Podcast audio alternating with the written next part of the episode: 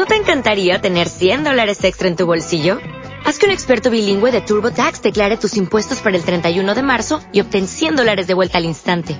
Porque no importa cuáles hayan sido tus logros del año pasado, TurboTax hace que cuenten. Obtén 100 dólares de vuelta y tus impuestos con 100% de precisión. Solo con Intuit TurboTax. Debes declarar para el 31 de marzo. Crédito solo aplicable al costo de la presentación federal con TurboTax Full Service. Oferta sujeta a cambios o cancelación en cualquier momento. La agrupación de devotos Vaisnava Seva les presenta en audio el pequeño gran libro. En el camino a Krishna. Por su divina gracia a Bhaktivedanta Swami Prabhupada. El fundador y acharya de la Sociedad Internacional para la Conciencia de Krishna.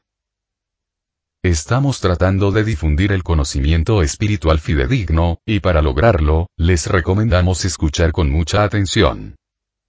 En el camino a Krishna. Capítulo 1. El camino a la felicidad.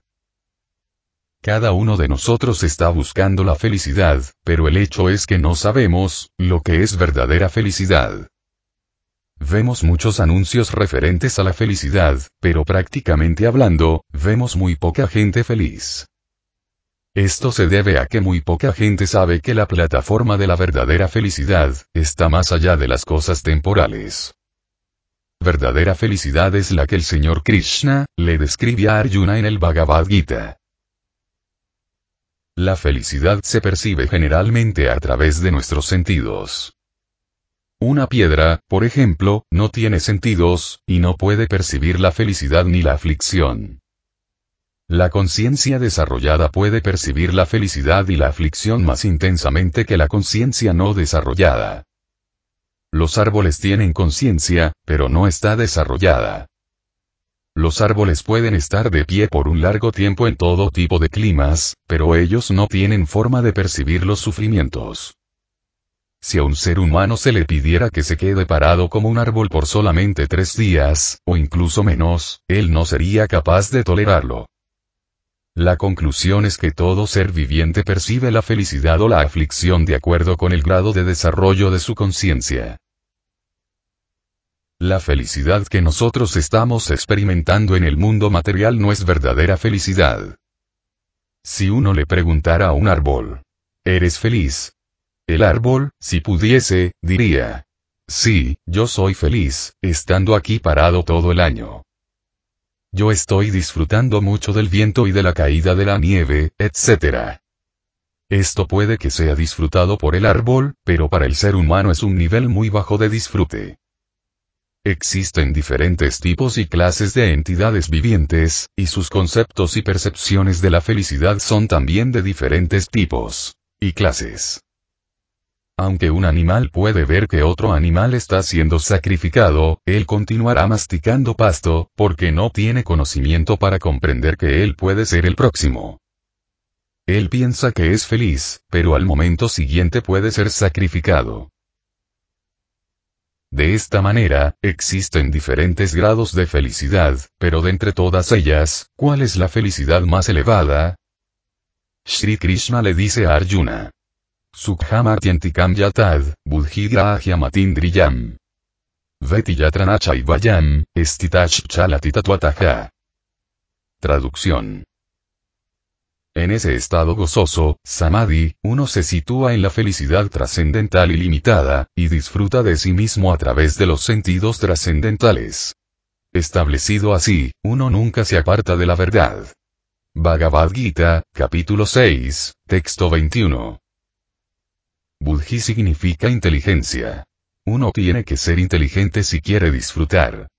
Los animales no poseen una inteligencia realmente desarrollada, y por eso no pueden disfrutar de la vida como lo puede hacer un ser humano. Las manos, la nariz, los ojos, los otros órganos de los sentidos y todas las partes corporales, puede que estén presentes en un hombre muerto, pero él no puede disfrutar. ¿Por qué no? La energía disfrutadora, o sea, la chispa espiritual, se ha ido, y por lo tanto, el cuerpo no tiene energía. Si uno busca más en la materia con un poquito de inteligencia, podrá comprender que no era en absoluto el cuerpo, el que estaba disfrutando, sino la chispa espiritual que estaba dentro del cuerpo. Aunque uno pueda pensar que está disfrutando mediante los órganos sensoriales corporales, el verdadero disfrutador es esa chispa espiritual. Esa chispa siempre tiene la potencia de disfrute, pero no siempre está manifiesta, debido a estar cubierta por el refugio temporal material. Aunque puede que nosotros no estemos conscientes de eso, al cuerpo no le es posible experimentar el disfrute sin la presencia de esta chispa espiritual. Si a un hombre se le ofrece el cuerpo muerto de una hermosa mujer, ¿lo aceptará? Claro que no, debido a que la chispa espiritual ha salido del cuerpo. No solamente ella estaba disfrutando dentro del cuerpo, sino que también estaba manteniendo al cuerpo.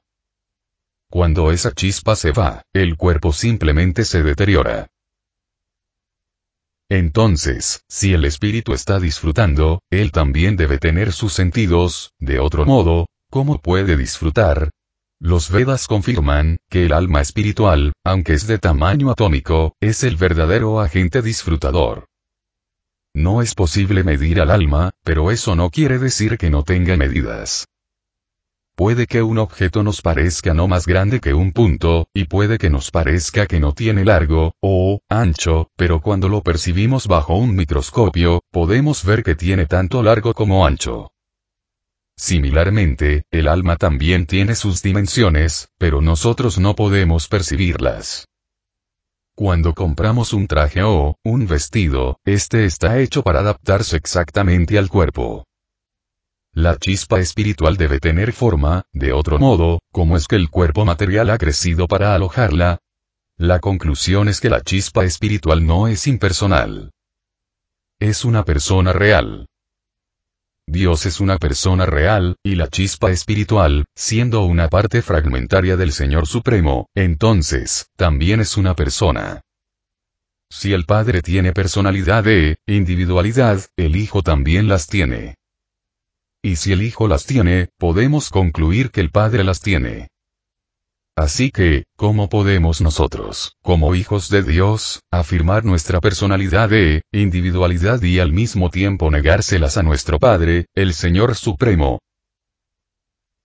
Atindriyam, significa que nosotros tenemos que trascender estos sentidos materiales antes de que podamos apreciar la verdadera felicidad. Ramante Yoginonante, Satyananda Chidadmani. Los yogis que están anhelando la vida espiritual también están experimentando placer al concentrarse en la superalma.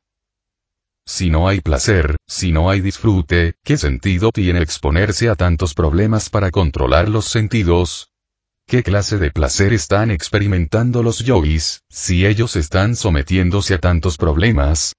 Ese placer es, ananta, o sea, interminable. ¿Cómo es esto? El alma espiritual, es eterna, y el Señor Supremo es eterno. Por lo tanto, la reciprocidad de sus intercambios amorosos es eterna. Quien es verdaderamente inteligente se restringirá del fluctuante disfrute sensorial de este cuerpo material y asegurará su disfrute en la vida espiritual. Su participación en la vida espiritual con el Señor Supremo se llama Rasa Lila. Nosotros hemos escuchado a menudo acerca del Rasa Lila de Krishna con las pastorcillas de vacas en Brindavana. Esto no es como los intercambios ordinarios que ocurren entre estos cuerpos materiales. Más bien es un intercambio de sentimientos a través de cuerpos espirituales. Uno tiene que ser un poco inteligente para comprender esto, porque un hombre tonto, que no puede comprender lo que es la verdadera felicidad, busca la felicidad en este mundo material. En India, hay una historia de un hombre que no sabía lo que era el azúcar de caña, y a él le fue dicho que era muy dulce al masticarla. ¿A qué se asemeja? preguntó él. Bueno, se asemeja a una caña de bambú, dijo alguien. Entonces el hombre tonto comenzó a masticar todo tipo de cañas de bambú. ¿Cómo puede él comenzar a experimentar la dulzura del azúcar de caña? Similarmente, nosotros estamos tratando de conseguir felicidad y placer, pero tratamos de hacerlo masticando este cuerpo material, por lo tanto no hay ni felicidad ni placer. Puede que momentáneamente haya algún pequeño sentimiento de placer, pero eso no es verdadero placer, porque es temporal. Es como una representación artificial de relámpagos, que podemos ver relampaguear en el cielo, y que puede que momentáneamente parezca como relámpagos, pero el verdadero relampaguear está más allá de eso. Debido a que una persona no sabe realmente lo que es la felicidad, él se desvía de la verdadera felicidad. El proceso de establecerse uno mismo en la verdadera felicidad es este proceso de la conciencia de Krishna. Mediante la conciencia de Krishna, nosotros podemos desarrollar gradualmente nuestra verdadera inteligencia y disfrutar naturalmente saboreando la felicidad espiritual mientras hacemos progreso espiritual. A medida que comenzamos a degustar la felicidad espiritual, vamos abandonando proporcionalmente la felicidad material. En la medida en que progresamos en la comprensión de la verdad absoluta, naturalmente nos vamos desapegando de esta falsa felicidad. Si de una u otra manera, uno es promovido a ese estado de conciencia de Krishna, ¿cuál es el resultado? El Bhagavad Gita dice, Yam labdvacha param labham, manjatena tataha. Yasmin estito nadukena, guruna apivichalyate. Traducción. Al obtener esto, uno piensa que no hay mayor ganancia. Estando situado en tal posición, uno nunca se desconcierta, ni siquiera en medio de la dificultad más grande. Bhagavad Gita, 6, 22. Cuando uno alcanza ese estado, otros logros parecen insignificantes. En este mundo material nosotros estamos tratando de obtener muchas cosas. Riquezas, mujeres, fama, belleza, conocimiento, etc. Pero tan pronto como nos situamos en la conciencia de Krishna, pensamos. Oh, ningún otro logro es mejor que este. La conciencia de Krishna es tan potente que un pequeño gusto puede salvarlo a uno del mayor peligro. En cuanto uno comienza a saborear el gusto de la conciencia de Krishna, uno comienza a ver los otros supuestos disfrutes y logros como monótonos y desábridos. Y si uno está situado firmemente en la conciencia de Krishna, el más grande de los peligros no lo puede disturbar. Existen muchos peligros en la vida, debido a que el mundo material es un lugar de peligro. Nosotros tenemos la tendencia a cerrar nuestros ojos ante esto, y debido a que somos tontos, estamos tratando de adaptarnos a estos peligros. Puede que nosotros tengamos muchos momentos peligrosos en nuestras vidas, pero si nos entrenamos en la conciencia de Krishna y nos preparamos para ir de vuelta a casa, de vuelta a Dios, ya no nos preocuparemos por ellos. Nuestra actitud será entonces. Los peligros vienen y van, así que dejemos que ocurran. Es muy difícil hacer este tipo de ajuste mientras uno esté en la plataforma de vida materialista y esté identificándose con su cuerpo burdo, el cual está compuesto de elementos perecederos. Pero cuanto más uno avanza en la conciencia de Krishna, más se libera uno de las designaciones corporales y de este enredo material.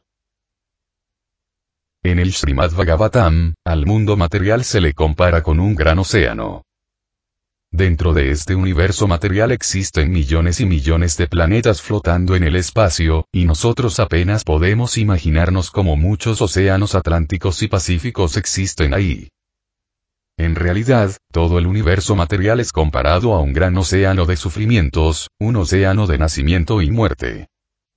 Para cruzar este gran océano de neciencia se necesita una barca fuerte, y esa barca fuerte, son los pies del loto de Krishna. Nosotros debemos abordar inmediatamente esa embarcación. No debemos dudar, pensando que los pies de Krishna son muy pequeños. Todo el universo está descansando sobre su pierna. Para quien toma refugio en sus pies, se dice que el universo material no es más significativo que un charco de agua que se encuentra en la huella de un ternero en el barro. Ciertamente que no existe dificultad en cruzar tal pequeño charco. Tan vidya adukha san yoga, viyogam yoga saminitam. Traducción. En realidad, esta es la verdadera libertad de todas las miserias que surgen del contacto material. Bhagavad Gita, 6, 23. Nosotros estamos enredados en este mundo material debido a nuestros sentidos descontrolados. El proceso de yoga está destinado para controlar esos sentidos. Si de alguna manera podemos controlar los sentidos, podremos dar la cara a la verdadera felicidad espiritual y hacer que nuestras vidas sean exitosas. Sanishchayena Yoktavio, y Ogonirvina Chetasaa. Sankalpa Prabhavankamams, Tiekta Asabana Shechataja. Manasai Vendrilla Graman, Viniyam Yasamantataja. Shanaih Shanairu Paramed, Budhya Adaiti Grihitaya. Adma Samstam Manaj Krituaya, Nakim Chidapi Chintayet. Yato Yatonish Chalati, Manach Cham Tiran. Tatas Tatoniyam Yaitad, Adman y Eva Basham Nayet. Traducción. Uno debe ocuparse en la práctica del yoga con determinación y fe inquebrantables. Debe abandonar sin excepción todos los deseos materiales nacidos del ego falso, y de esta forma controlar mediante la mente, todos los sentidos en todos lados. Gradualmente, paso a paso, con plena convicción, uno debe situarse en trance por medio de la inteligencia. De este modo la mente debe fijarse solamente en el yo y no debe pensar en nada más de cualquier cosa que, y donde quiera que la mente divague debido a su naturaleza fluctuante e inestable, uno ciertamente debe retirarla y traerla de regreso bajo el control del yo. Bhagavad Gita, 6, 24 al 26. La mente está siempre disturbada. A veces va de esta manera y a veces va de esta otra manera. Mediante la práctica del yoga nosotros literalmente arrastramos la mente a la conciencia de Krishna. La mente se descarría de la conciencia de Krishna a muchos objetos externos, debido a que desde tiempo inmemorial, vida tras vida, esa ha sido nuestra práctica. Debido a esto, puede que exista gran dificultad en el comienzo cuando uno trata de fijar su mente en la conciencia de Krishna, pero todas estas dificultades pueden superarse. Debido a que la mente está agitada y no está fija en Krishna, ella va de un pensamiento a otro. Por ejemplo, cuando estamos trabajando, recuerdos de hechos que sucedieron 10, 20, 30 o 40 años atrás, puede que repentinamente aparezcan en nuestra mente sin razón aparente. Estos pensamientos provienen de nuestro subconsciente, y debido a que ellos están siempre surgiendo, la mente está siempre agitada. Si nosotros agitamos un lago o un estanque, todo el barro del fondo llega a la superficie. De manera similar, cuando la mente está agitada, surgen del subconsciente muchos pensamientos que han estado almacenados ahí por años. Si nosotros no agitamos un estanque, el barro se asentará en el fondo. Este proceso de yoga es el medio para aquietar la mente y permitir a todos estos pensamientos, que se asienten. Por esta razón existen tantas reglas y regulaciones a ser seguidas para hacer que la mente no se agite. Si nosotros seguimos las reglas y regulaciones, gradualmente la mente estará bajo control. Existen muchas prohibiciones y muchas obligaciones, y si uno es serio en cuanto a entrenar la mente, uno tiene que seguirlas. Si uno actúa caprichosamente, ¿cuál es la posibilidad de que la mente se vuelva controlada? Cuando la mente está finalmente entrenada al grado que no pensará en otra cosa que en Krishna, alcanzará la paz y se volverá muy tranquila. Prashantamanasamhyanam, yoginam sukamutamam. Upaiti shantarayasam, brahmabhutamakalmasam. Traducción. El yogi cuya mente está fija en mí en verdad alcanza la felicidad más elevada.